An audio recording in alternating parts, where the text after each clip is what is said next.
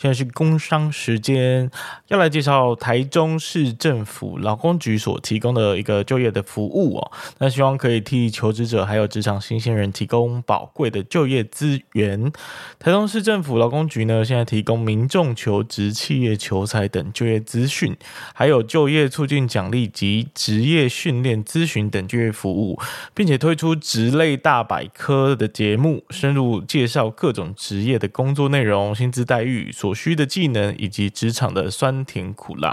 那这种介绍职业啊，然后并且解答职场疑惑的做法，其实也是我们频道致力要推广的一个理念。非常推荐大家到台中市就业服务处的 YouTube 频道去观看影片。除此之外呢，台中市政府还结合 VR 和 AR 的技术，设计了 XR 实境接轨就业专区的服务哦。那可以帮助求职者更深刻的去接轨职场就业。比如说 VR 职场接轨系统虚拟就业博览会呢，过去我们可能只能凭空想象未来的就业环境和工作内容，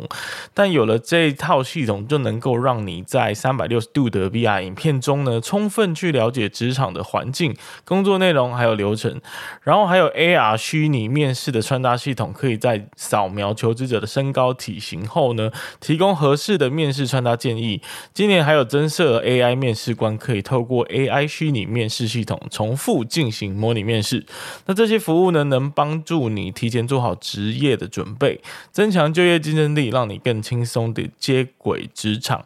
无论你现在是求职者还是职场的新秀呢，都希望这些资源能够为你提供强而有力的资源啊。那详情请拨打台中市就业服务处的专线零四二二二八九一一一转分机三六一零零来洽询。以上广告呢是由台中市政府的劳工局所提供，由一一二年的就业安定基金所补助。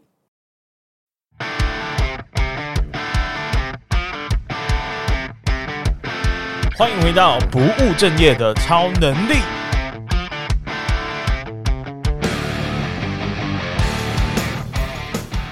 Hello，大家好，大家好，大家好，我是威廉呐。我们终于又回到不务正业的超能力这个节目了。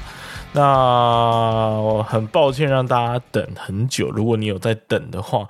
这个节目从五月。几乎就是一直停更到现在。那本频道呢，即将要重新出发啦，毕竟已经休息了那么多时间了。那今天会利用第呃重新启动的这一集呢，来跟大家分享这几个月休息的一些心得。然后我去哪做了什么啊？然后近期有一些对于自媒体创作的观察和体悟。然后也呃有一些新的想法，就来跟大家做分享这样子。那最近呢，就是经营的另外一个 podcast 频道，叫做高雄热嘛。那因为小弟我本人就是高雄人，所以我一直想要做一个属于高雄的内容。那过去其实这样的内容是不存在的，或者是说这样子的存在，可能也已经没有再继续更新了。所以我觉得很可惜啊，不该是这样子嘛。我就秉持着我对于这个家乡的热爱。然后，呃，也想要试试看做不一样的频道内容，就是纯聊天型的，然后报道时事啊，聊高雄在地议题的这样子类型的新频道来试试身手哦。然后，呃，除此之外呢，就是在呃造咖，就是声音造咖这边的工作还算持续稳定啦。其实，呃，从过去这一两年当中呢，在整个录音室啊、在高雄有呃，目前是一个录音室，呃，其实是两个啦，但是呃，第二间录音室呢，就是目前又稍微停摆了一下。但总而言之，呃，录音室的部分算是非常稳定的收入哦，对我来说算是一个被动收入的副业，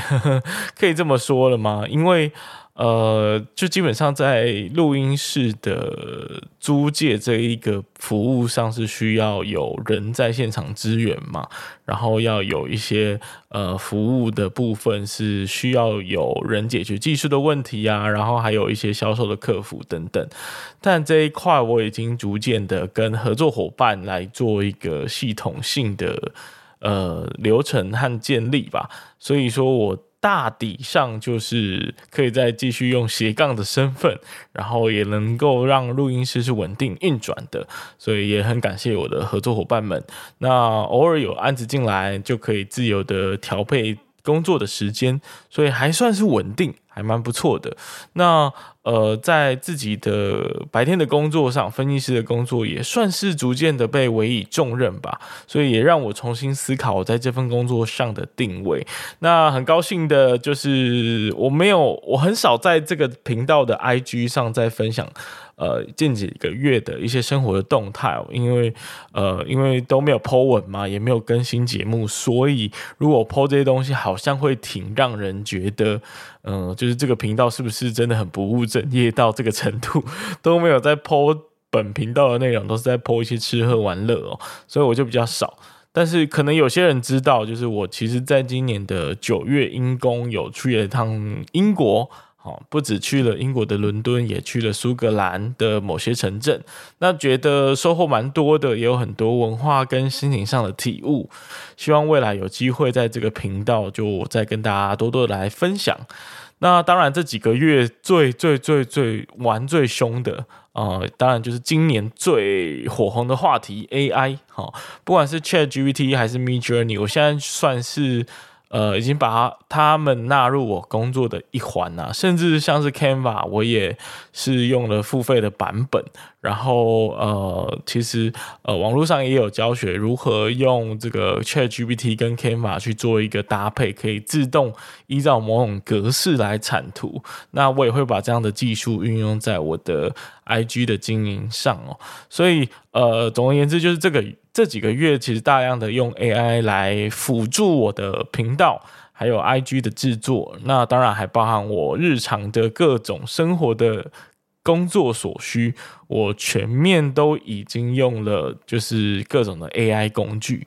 那这方面也会在待会跟大家分享，就是我在呃频道的经营上会增加哪些 AI 的辅助，呃，主要是声音方面的处理啦。然后呃在内容的部分就，其实我在这几个月经营高雄热，其实是有让我发现两个蛮重要的体悟吧。因为毕竟经营的形态很不一样，所以我觉得有一些不一样的想法或者是观点，也是还蛮正常的。就有发现一些东西啦。那首先第一个呢，就是我发现大家对于娱乐性的内容，其实接受度是相对高的。没有这么的严谨诶，但如果是知识性的内容的话啊，尤其是访谈或者是我的我节目之前的这个形态呢，可能就比较偏知识性的内容，那大家的那个要求就会比较严格，那这种严格到了一个极致，就会慢慢出现困境。哦，就是呃，像我的频道，我觉得我也有慢慢出现这种困境，就是我一直在呃讲。比较重复性的内容，但是如果我必须要让我的老观众能够呃继续从我的节目获得价值的话，我就必须要讲更深入的东西。但是我观察这些大的知识性频道，其实也会碰到类似的瓶颈，就是他们老观众对他们的要求越来越高。但是新观众要进来，就会因此让这个呃接受度啊，或者是进去听你频道的门槛也相对提高蛮多的，所以他很难去兼顾同时老观众跟新观众的这个平衡，我觉得是很难兼顾他们的需求的。然后另外一个发现就是说，哇，这个排行榜 Apple Podcast 前二十名里面到底有多少的知识性的内容？我发现其实很少诶。其实就是大概是股癌嘛，呃，而且甚至有人觉得股癌还有一点点的娱乐性哦。然后吴淡如的节目当然是非常知识在讲呃财务方面的，然后像是哇塞心理学是讲心理学的部分，其实还蛮多都是讲时事、讲故事，然后聊天、娱乐偏娱乐性的东西。所以我就发现说，哦，原来大家的收听喜好。市场的反应最好的这一块还是在娱乐性部分啊，对，当然你呃，当然娱乐性当然也有它的竞争的难题，就是它的门槛可能可能哦，可能是比较低的，所以会造成更多的人来竞争，所以就会很难的来出头这样子，也有可能有这样的难题。但是，呃，当然，不论是什么样的频道，我认为能够受到欢迎和瞩目的频道，还是要有三个要素啊：知识、娱乐，再加上个人的魅力。哦，那通常一个频道有一个就不错了。像个人觉得，呃，小弟的频道之前大概只有零点五的知识，再加上零点三的娱乐，哦，然后毫无个人魅力这样。那呃，像股癌，它很明显知识就是十分，好、哦，它可能就很高。然后娱乐呢，就可能也是呃有个五分哦，十五分。个人魅力再让它。乘以十倍变成一百分吧，所以就是，嗯、就是，即便我刚刚讲的知识性跟娱乐性的这个内容的比较，但是一个好的频道其实还是呃综合组成的知识、娱乐和个人魅力所在哦。那刚有讲，就经营高雄热有两个体悟跟发现，第二个体悟跟发现呢，就是。自媒体的这个字其实很重要，自己的这个字，因为高雄热就是比较偏娱乐性嘛，所以我跟我的搭档主持人宝丽娜呢，就会常常用比较幽默的方式去聊新闻，或者是高雄的一些时事话题。那当然，呃，要提醒大家，就是虽然呃很多节目是在闲聊。哦，或者是在用比较幽默的方式，看似好像是在乱聊天，但其实亲自我下去做了这种类型的内容之后啊，我才发现说，哦，不对耶，这些聊天其实都是要要做很多功课。啊，可能要想梗，然后你的跟你的搭档主持人要懂得抛球跟接球，制造笑点，然后呃延伸的话题跟故事都要先准备，所以并不是真的像我们一般认为的，就是乱聊天这样子。那如果真的你只是乱聊天的话，要么你是聊天的天才，要么呢就会真的很无聊啦。那因为这样子的类型的内容重点，其实就是在于主持人。而不是在于内容的本身，所以大家就会因为你而喜欢你的频道。那举例啊，像我在高雄热，我跟宝丽娜就聊天，大家可能就很喜欢我们聊天的方式。反而我们做了一些访谈的内容的时候，大家反而会觉得，哎，不对啊，我今天想听的是威廉和宝丽娜主持的声音，我并不会想要听你去访谈其他人。哦，当然这个会有比例的问题啦。不过，就因为这样子，我也发现说，诶，那我过去在做不务正业的这个经验，我访谈了大量的来宾，但是大家即便即便觉得我的内容还算 OK，因为我就是外包给大家嘛，啊、呃，我的来宾好的话，我的内容可能就好，加上我的技巧如果又好的话，那就是好上加好嘛，对不对？但是，即便大家喜欢我的内容，却不一定会喜欢我。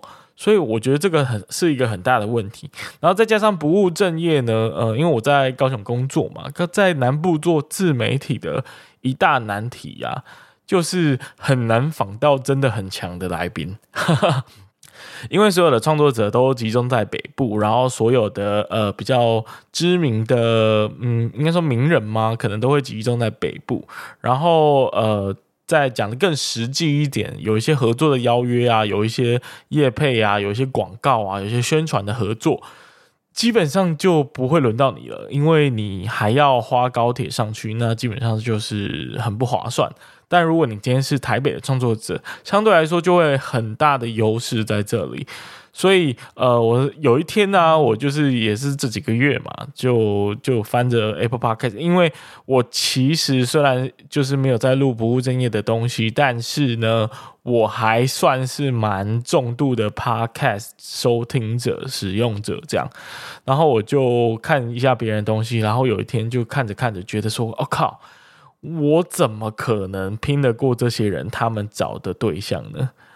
如果我要呃。”找到一个赛道是我可以当其中的霸主的话，那绝对不会是访谈这件事情啊啊！或、除非我能够把访谈当成是我节目的一个部分，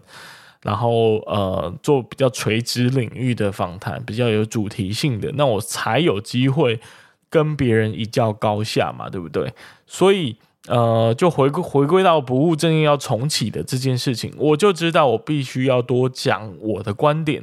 我必须要评论时事，我必须要聊工作思维和职涯趋势，就是多一点我自己自媒体的这个自己的成分，那让大家是因为我而喜欢我的频道，而不是因为我的内容。所以，呃，总而言之呢，就带着这两个经营高雄乐的收获啦，还有最近发生的一些事情，跟输入大量的吸收跟输入资讯，我觉得我有更多准备好面对未来要给大家的几个改变。然后可以来重启这个不务正业的频道。那所以呃有几个改变跟大家报告一下。首先第一个改变呢，就是频道的内容主题方面，呃会更强调自己的观点，减少访谈的比例啊。那也不会完全的没有访谈，只是减少而已。呃，再来就是过去我其实还蛮困扰于。就是我有两个想要谈的议题，就是因为我想要让大家去认识各行各业嘛，所以就谈比较多职业的介绍跟访谈。那同时，因为我自己在做斜杠创业，所以我也很想要介绍给大家一些斜杠的心得跟技巧。但是呢，我后来就是也是这几个月想着想着就觉得，诶，不对啊，斜杠不就是职涯的一个部分吗？我在跟啊、在做一些履历咨询或者职涯咨询的时候，也发现说，诶，他们问我的这个问题，其实我不应该要马上教他如何斜杠，而是斜杠只是他职涯当中的其中一个选项。如果没有先想好斜杠跟自己职涯定位是否合适、是否相符的话，我如果贸然的教大家去做斜杠，也不是正确的一个一个结结果。所以这样来说，我。其实并没有要做两个主题，我还是 focus 在跟大家讨论职涯的方向和选择。所以啦，就是未来基本上本频道呢，就是会以聊工作啊，然后谈斜杠。访职业、讲生涯，就是一些呃比较偏职场啊工作思维。当然，可能偶尔也是会跟大家聊自己跟自己有关的一些生活体悟或时事的一些观点吧。就是更强调在我自己身上，在我威廉本人身上这样。好，然后呃第二个是就是也因为刚刚讲的第一个。更强调自己的这件事情呢，我们的频道的形象还有 IG 的形象呢，就也跟着调整了，更强调我自己。所以我的 IG 现在叫做不务正业的威廉，用一个人的形象，而不是一个虚拟的名字。因为过去叫不务正业的超能力嘛，可能就没办法具象化说，哦，我到底在追踪的是一个谁呢？是一个虚拟的东西吗？还是一个人呢？所以我才去做这样子调整，然后呃，所以我还另外去加了一个 avatar，就是用也是用 Midjourney 去呃结合过去的这个小超人的 logo，然后去 prompt 出一个我 可能很像我的形象，但当然是美化很多啦。不过就是大家反正也没看过我嘛，就不会介意这样。反正就是要有一个我的形象啊、出现，这样我会觉得说我可以帮大家去更。理解哦，你们现在在追踪的频道是一个什么样子的一个人？然后呢，第三个就是简化、简化再简化。真的，过去啊、所有万恶的根源就是停更。那为了要避免这一点，然后也让自己做节目可以更轻松。然后，其实我觉得那些呃细致的东西啊，然后什么片头很长啊、很美啊这些。算是都是点缀啦。那如果啊、不是真的很大的差别的话，我觉得其实是没有太大的加分的。为了让自己能够打长期的战线呢，我决定还是要从头到尾做一个超级简化的调整。那比如说片头啊，我们就快速简单进入重点。那片尾我考虑就是直接 ending 啦，没有要加音乐啦。那时间的部分呢，也会尽量缩短到每集二十分钟左右的这个长度。呃，就我称它做吴淡如模式的做法。因为吴淡如的 podcast 节目呢，就基本上每一集就是二十分钟左右，然后就算他是访谈，他也会拆好几个二十分钟去放好几天，然后每一天都是用独立的标题，然后那一集就是谈单独一个主题，虽然他可能是同一天录的，但是呃，我大概也会用类似这样的做法，呃，再加上最近大家都在讨论短影音这件事情嘛，就是好像没办法听太长的东西，那针对这个时间长短，我。最呃，最近有一个体悟，就是我把它拆成三大类的内容，是我觉得未来呃内容的形式能够存在，就是会极端成三个形态。那未来的节目再跟大家分享细节。再来就是像是前面一开始有提到 AI 的这个部分哦，那基本上就是在讲说。呃，我发现的，就是有一套 AI 的组织稿软体，叫做 Vocal V O C O L，。那这边没有业配，纯粹就是。呃，就是觉得这个东西蛮好用的，而且这也是别的 podcast 介绍给我的。那我自己用完的这个心得感想呢，就是觉得啊，真是挺好用的。我只要把音档丢进去，它除了会产逐字稿之外，它还会出现段落跟主题的分析哦。那我就可以直接下标写文案啊，就很简单。所以就大量的去帮助我节省制作节目的时间。